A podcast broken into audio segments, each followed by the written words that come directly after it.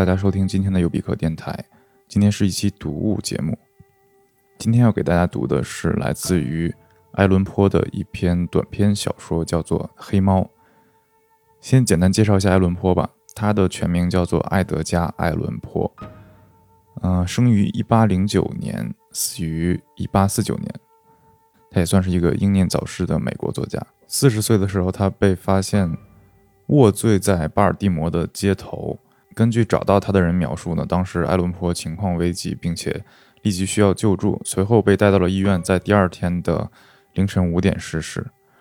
嗯，他的死因直到现在也是一个谜。据说他的遗言是：“上帝救赎我可怜的灵魂。”所有关于他死亡的医疗记录呢，都已经不见了。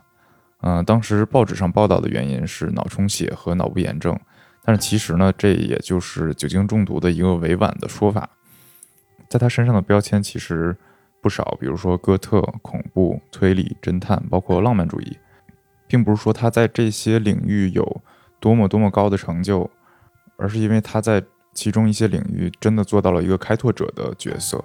受他影响的作家不计其数，嗯，随便举几个例子，比如说波德莱尔，比如说王尔德、托斯托耶夫斯基、儒勒·凡尔纳、洛夫克勒、洛夫克拉夫特、博尔赫斯、江户川乱步、史蒂芬金等等等等。其中几位作家对他有这样的评价：博尔赫斯说过：“我们也被埃德加·艾伦坡所创造，这是位璀璨的梦想家，悲哀的梦想家，悲剧性的梦想家。”保尔·瓦雷里在谈及艾伦坡时说道：“他是一位被他自己的同胞遗忘的陌生天才。”马尔克斯说过：“美国文学中再也没有出现像艾伦坡这样的作家，也没有一种倾向可以被认为是埃伦坡创始的那种忧郁而阴暗的审美行为准则在时间上的延续。美国的作家们在这一点上，相较英国作家，丧失了神秘感。很有意思的就是，喜欢侦探推理小说，特别是喜欢日本。”推理小说的朋友们都知道一位作家叫江户川乱步。其实呢，他这个江户川乱步呢，就是因为他仰慕阿伦坡，所以取了他的名字当做笔名。这个江户川乱步的日日文读音就是埃德加·艾伦坡。我很喜欢一个评价，就是说艾伦坡是一个轻量级的卡夫卡。我觉得他也可能是一个轻量级的托斯托耶夫斯基。在今天这篇文章里边，我们就能看到这个。卡夫卡和托斯托耶夫斯基的影，但其实原因是因为卡夫卡和托斯托耶夫斯基也是深受埃伦坡的影响进行创作的。好，那就开始今天的读物。然后读之前有一个简单的提醒，就是这篇文章可能在一些人看来会有一点点恐怖，所以如果你很怕的话呢，就可以不要往下听，或者自己可以先去看文章。好，那我们就开始。黑猫。对于我正要写出的这个荒诞不经但又朴实无华的故事，我既不期待，也不祈求读者相信。若是我期望别人相信连我自己的理性都否认其真实性的故事，那我的确是疯了。然而我并没有发疯，而且也确信自己不是在做梦。可是我明天就将死去，我要在今天卸下我灵魂的重负。我眼下的目的就是要把一连串纯粹的居家琐事直截了当、简明扼要，而且不加任何评论的公之于世。正是由于这些琐事的缘故，我一直担惊受怕，备受折磨，终至毁了自己。但我并不试图对这些事儿详加说明。对我而言，这些事儿几乎只给我带来恐怖；而对许多人来说，他们也许显得并不那么恐怖，而是显得离奇古怪。说不定将来会发现某种。把我这番讲述视为等闲之事的理智，某种比我的理性更从容、更逻辑、更不易激动的理智，他会看出我现在怀着敬畏之情所讲述的这些详情细节，只不过是一连串普普通通且自然而然的原因和结果。我从小就是以性情温顺而且富于爱心而闻名，我心肠之软，甚至是那么的惹人注目，以至于使我成了伙伴们的笑柄。我特别喜欢动物，父母便给我买了各种各样的小动物，让我高兴。我大部分时间都和那些小动物待在一起，没有什么比喂养和抚摸它们更令人感到快乐。这种性格上的怪癖随着我的成长而逐渐养成。待我成年之后，它成了我获取快乐的一个主要来源。对那些能珍爱一条忠实而伶俐的狗的人们来说，我几乎无需费神来解释那种快乐的性质和强度。而对那些已经多次尝到人类虚情假意和背信弃义的滋味的人们，动物那种自我牺牲的无私之爱中有某种东西会使其刻骨铭心。我很早就结了婚，并欣喜地发现妻子与我性情相近。她见我圈养宠物，便从不放过能弄到其优良品种的任何机会。我们有雀鸟、金鱼、兔子，一条两种狗，一只小猴和一只猫。那只猫个头挺大，浑身乌黑，模样可爱，而且聪明绝顶。在谈到它的聪明时，我那位内心充满了迷信思想的妻子，往往会提到那个古老而流行的看法，认为所有的黑猫都是女巫的化身。这并不是说她对这种看法非常认真，而我之所以提到此事，更多的是因为我刚才恰好记起了此事。普鲁托，这是那只猫的名字，是我宠爱的动物和朋友。我单独喂养它，而它不论在屋里和屋外，都总是跟在我身边。我甚至很难阻止它跟着我一道上街。我们的友谊就这样延续了好几个年头。在此期间，由于嗜酒成癖，我通常的脾气和秉性经历了朝坏的方向的激烈变化。日复一日，我变得越来越喜怒无常、烦躁不安，越来越无视别人的感情。我居然容忍自己对妻子使用恶言秽语，后来甚至对她拳打脚踢。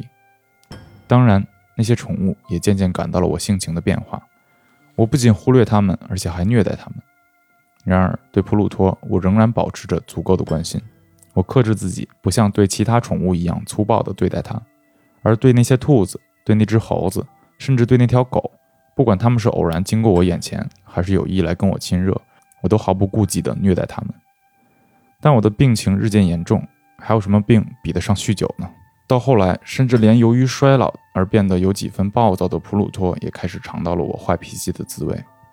一天晚上，当我从城里一个常去之处喝得醉醺醺的回家之时，我觉得那只猫在躲避我。我一把将它抓住，它被我的暴虐所惊吓，便轻轻地在我手上咬了一口，使我受了一点轻伤。顿时勃然大怒，而且怒不可遏，一时间变得连我自己都不认识自己。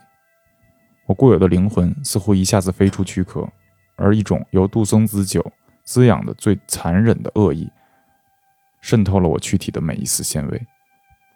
我从背心口袋里掏出一把小刀，一手将其打开，一手抓紧那可怜的畜生的咽喉，不慌不忙地剜掉了他一只眼睛。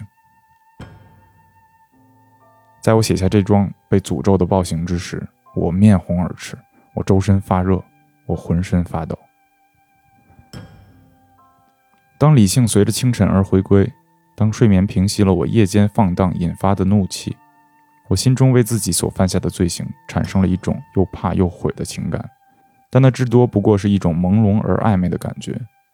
我的灵魂依然无动于衷，我又开始纵酒狂饮，并很快就用酒浆淹没了我对自己所作所为的记忆。与此同时，那只猫渐渐痊愈。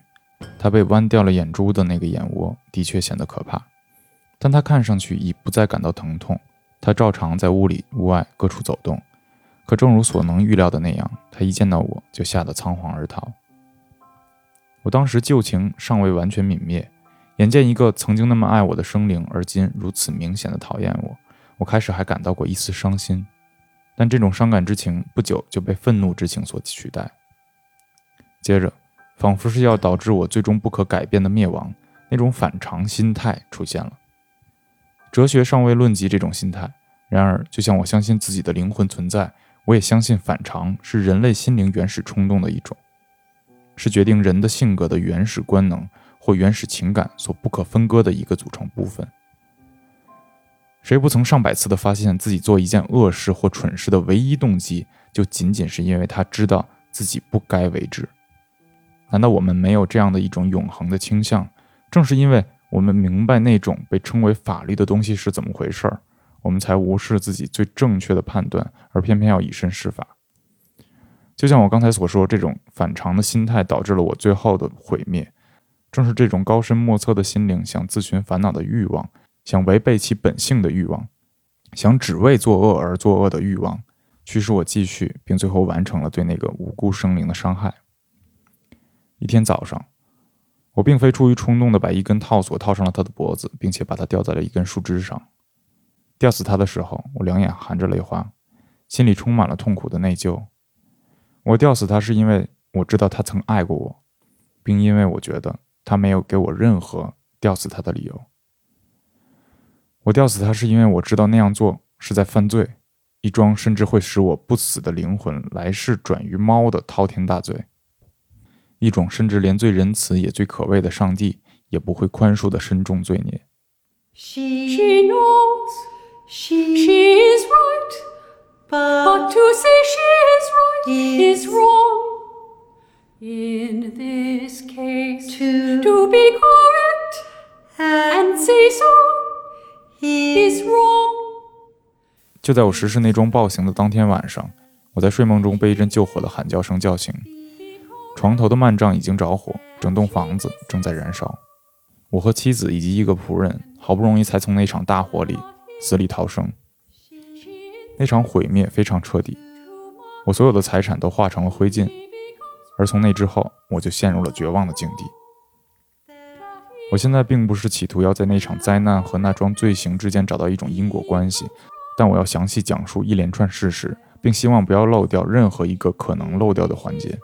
火灾的第二天，我去看过那堆废墟，除了一个例外，墙壁全都倒塌。那个例外是一堵不太厚的隔墙，它处在房子的中央。原来我的床头就靠着它。墙面的泥灰在很大程度上抵御了烈火对墙的摧毁。我把这归因于泥灰是新近涂抹的缘故。那堵墙跟前聚集着一大堆人，其中许多正在仔仔细细地查看墙上的某个部分。人群中发出奇哉。怪哉和诸如此类的惊叹激起了我的好奇心。我走上前一看，但看见白色的墙面上好像有一幅浅浅的浮雕，形状是一只硕大的猫。那猫被雕得惟妙惟肖，脖子上还绕着一根绞索。当我第一眼看到那个幻影之时，我的惊讶和恐惧都到了无以复加的程度，但回忆又终于令我释然。我记得那只猫是被吊在屋子外面的一个花园里，发现起火之后，花园里面立即挤满了人。肯定是有人砍断了吊猫的套索，从一扇开着的窗户把猫扔进了我的卧室。他这样做也许是为了把我唤醒。其他墙壁的倒塌把我暴虐的牺牲品压进了我刚刚涂抹的泥灰。石灰、烈火加上尸骸发出的氨相互作用，便形成了我所看见的浮雕。尽管我就这样轻而易举地对我的理性解释了刚才所描述的那个惊人事实，但那事实并没有给我的想象力留下一个深刻的印象。一连好几个月，我都没法抹去那只猫的幻影。而在此期间，我心中又滋生出一种像是悔恨又不是悔恨的混杂的感情。我甚至开始惋惜失去了那只猫，并开始在我当时常去的那些下等场合寻找一只多少跟它有点像的猫，以填补它原来的位置。一天晚上，当我昏昏沉沉地坐在一家臭名昭著的下等酒馆里时，我的注意力忽然被一坨黑乎乎的东西所吸引。那团黑乎乎的东西在一个装杜松子酒或者朗姆酒的大酒桶上，而那酒桶是那家酒馆里最醒目的摆设。我注意看那个酒桶上方已经有好几分钟，而使我惊奇的是，刚才竟然一直没有发现上面有个东西。我走在酒桶跟前，伸手摸了摸那东西，它原来是一只黑猫。一只个头很大的猫，足有普鲁托那么大，而且除了一点之外，其他各个方面都长得和普鲁托一模一样。普鲁托浑身上下没有一根白毛，可这只猫胸前却有一块虽说不甚明显，但却大的几乎覆盖整个胸部的白斑。我一摸它，它马上就直起身来，一边发出呼噜噜的声音，一边用身子在我手上磨蹭，好像很高兴我注意到它。看来它就是我正在寻找的那只猫。我当即向酒馆老板提出要求，把它买下。可老板说那只猫不是他的，他对猫一无所知，而且以前也不曾见过。我继续抚摸了它一阵，而当我准备回家时，那只猫表示出要随我而去的意思。我允许它跟着我走，一路上我还不时地弯下腰去摸摸它。它一到家就立即适应了新的环境。而且一下子赢得了我妻子的宠爱。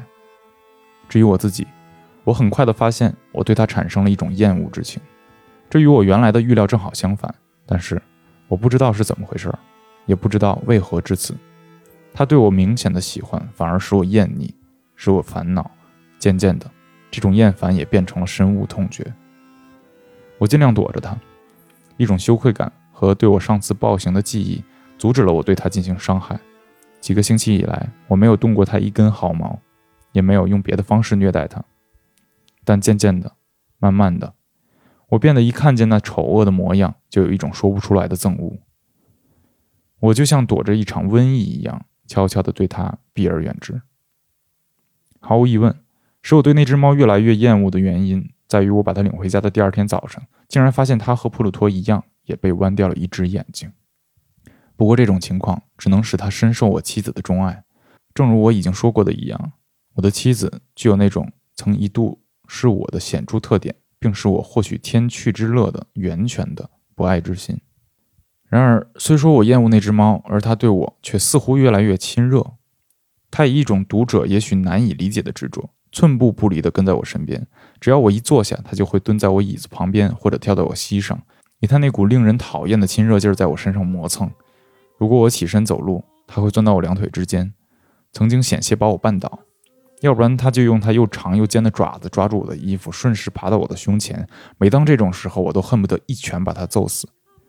但每次我都忍住没有动手，这多少是因为我对上次的罪行的记忆，但主要是因为我打心眼里怕那个畜生。这种怕不尽然是一种对肉体痛苦的惧怕，但我不知此处该如何把它下定义。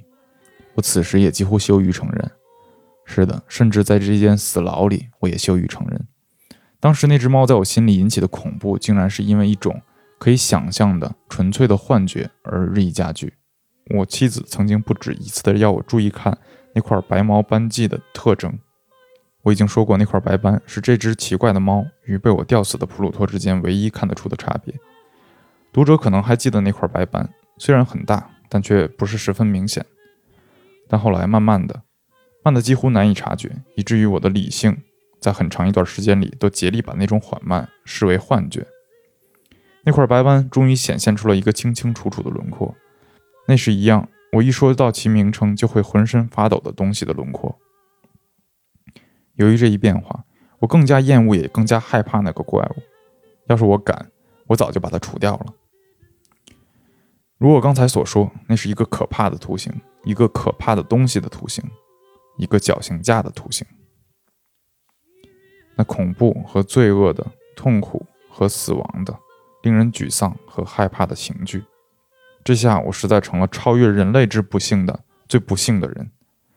一只没有理性的动物，一只被我若无其事地吊死了其同类的没有理性的动物，居然为我一个按上帝形象创造出来的人带来了这么多不堪忍受的苦恼。无论是白天还是黑夜，我再也得不到安宁的祝福。在白天，那家伙从来不让我单独待上一会儿。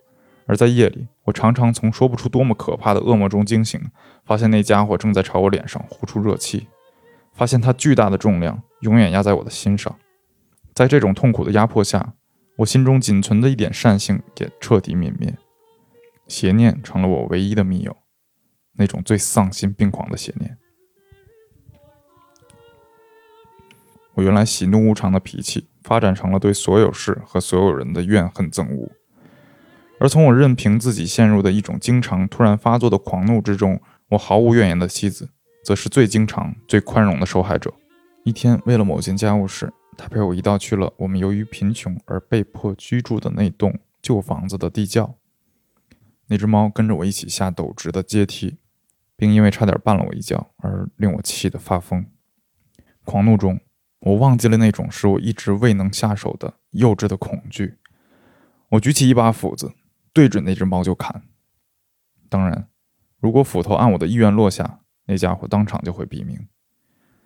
但这一斧被我妻子伸手拦住了。这一拦犹如火上浇油，使我的狂怒变成了真正的疯狂。我从他手中抽回我的胳膊，一斧子砍进了他的脑袋。他连哼都没哼一声，就倒下去了。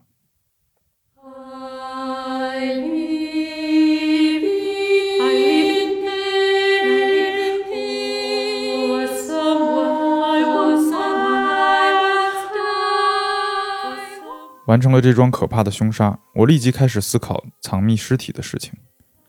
我知道，不管是白天还是晚上，我要把尸体搬出那间房子，都会有被邻居看到的风险。我心里有过许多设想，一会儿我想到把尸体剁成碎片烧掉，一会儿我又决定在地窖里为他挖个坟墓。我还仔细考虑过把他扔进院子里那口井，考虑过按照杀人者通常的做法，把尸体当作货物装箱。然后雇一名搬运工把它搬出那栋房子。最后，我终于想出了一个我认为比其他方法都好的万全之策。我决定把尸体砌进地窖的墙里，就像书中所记载的中世纪僧侣把他们的受害者砌进墙壁一样。那个地窖派这样一种用场，真是再合适不过了。它的墙壁结构很松，而且新近用一种粗泥灰抹过。新抹上的泥灰，由于空气潮湿还没有变硬。此外，其中一面墙原来有一个因假烟囱或假壁炉而造成的突出部分，后来那面墙被填补抹平，其表面与地窖的其他墙壁没有两样。我相信我能够轻易地拆下填补那部分的砖头，嵌入尸体，再按照原样把墙体砌好，保管做的叫任何人都看不出丝毫破绽。这一番深思熟虑没有令我失望，我轻而易举的就用一根撬棍拆开了那些砖头。接着，我小心翼翼地置入尸体，使其紧贴内墙，保持直立的姿势。然后我稍稍费了点劲儿，按照原样砌好了拆开的墙。为了尽可能的防患于未然，我弄来了胶泥、沙子和头发，搅拌出了一种与旧泥灰别无二致的抹墙泥，并非常仔细地用这种泥灰抹好了新砌的墙面。完工之后，我对一切都非常满意。那面墙丝毫也看不出被动过的痕迹，地上的残渣碎屑也被我小心地收拾干净。我无不得意地环顾四周，心中暗暗对自己说：“看来我这番辛苦至少没有白费。”接下来，我就开始寻找那个造成了那么多不幸的罪魁祸首，因为我终于下定决心，非要把那畜生置于死地。要是我当时能够找到那只猫，那他肯定必死无疑。可那狡猾的家伙似乎是被我刚才那番狂暴之举所惊吓，知趣的自个儿避开了我那阵雷霆之怒，简直没法形容。想象那只可恶的猫之离去，为我带来的那种令人心花怒放的轻松感。他整整一晚上都没有露面。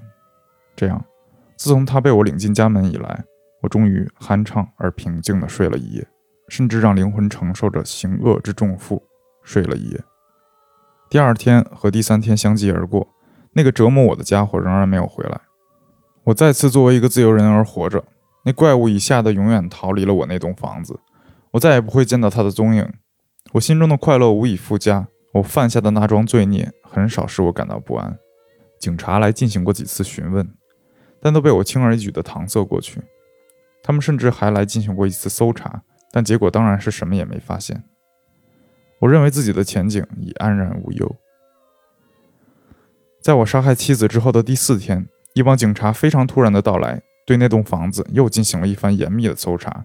不过我确信藏尸的地点，他们连做梦也想不到，所以我一点儿也不感到慌张。那些警察要我陪同他们搜查，他们连一个角落也不放过。最后，他们第三次或是第四次走下地窖，我泰然自若，神情从容。我的心跳就像清白无辜者在睡梦中那样平静。我从地窖这头走到那头，我把两臂交叉在胸前，悠哉悠哉地踱来踱去。那些警察消除了怀疑，正准备要走，这时候我心中那股高兴劲儿难以压抑，我忍不住要开口，哪怕只说一句话，以表示我的得意之情，让他们更加确信我的清白无罪。先生们，就在他们踏上台阶之际，我终于开了口。我很高兴消除了你们的怀疑，我祝你们大家身体健康，并再次向诸位表示我微薄的敬意。顺便说一句，先生们，这这是一座建筑的很好的房子，请允许我说，这是一座建筑的最好的房子。这些墙要走吗，先生们？这些墙砌的十分牢固。说到这儿。出于一种纯粹虚张声势的疯狂，我竟然用握在手中的一根手杖，使劲敲击其后面就站着我爱妻尸体的那面墙拆砌过砖头的部分。但愿上帝保佑，救我免遭恶魔的毒手。我敲击墙壁的回响，余音刚落，闭目里就传出一个回应我的声音，一个哭声，开始低沉压抑，而且断断续续，就像一个小孩在抽泣。随之，很快的变成了一声长长的、响亮的，而且持续不断的尖叫，其声怪异，非常人之声。那是一种狂笑，一种悲鸣，一半透出恐怖，一半显出得意，就像只有从地狱里才能发出的那种声音，就像因为被罚入地狱而痛苦的灵魂，和因灵魂坠入地狱而欢呼的魔鬼共同从喉咙里发出的声音。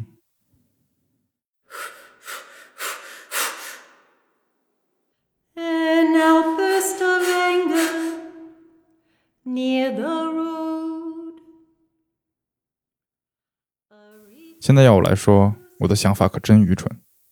我当时昏头昏脑、踉踉跄跄地退到了对面的墙根儿。由于极度的惊恐和敬畏，台阶上那帮警察一时间呆若木鸡。其后，十几条结实的胳膊忙着拆那面墙，墙被拆倒。那具已经腐烂并凝着血块的尸体，赫然直立在那帮警探眼前。在尸体的头上，正坐着那个有一张血盆大口和一只炯炯独眼的可怕的畜生。是他的狡猾，又是我杀害了妻子，又是他告密的声音，把我送到了刽子手的手里。原来我把那可怕的家伙砌到了墙里。感谢你收听今天的尤比克电台。如果想要跟我们一起参与讨论，可以在微信搜索 UBIKFM 进群，或者在微博搜索尤比克电台。我们下期见。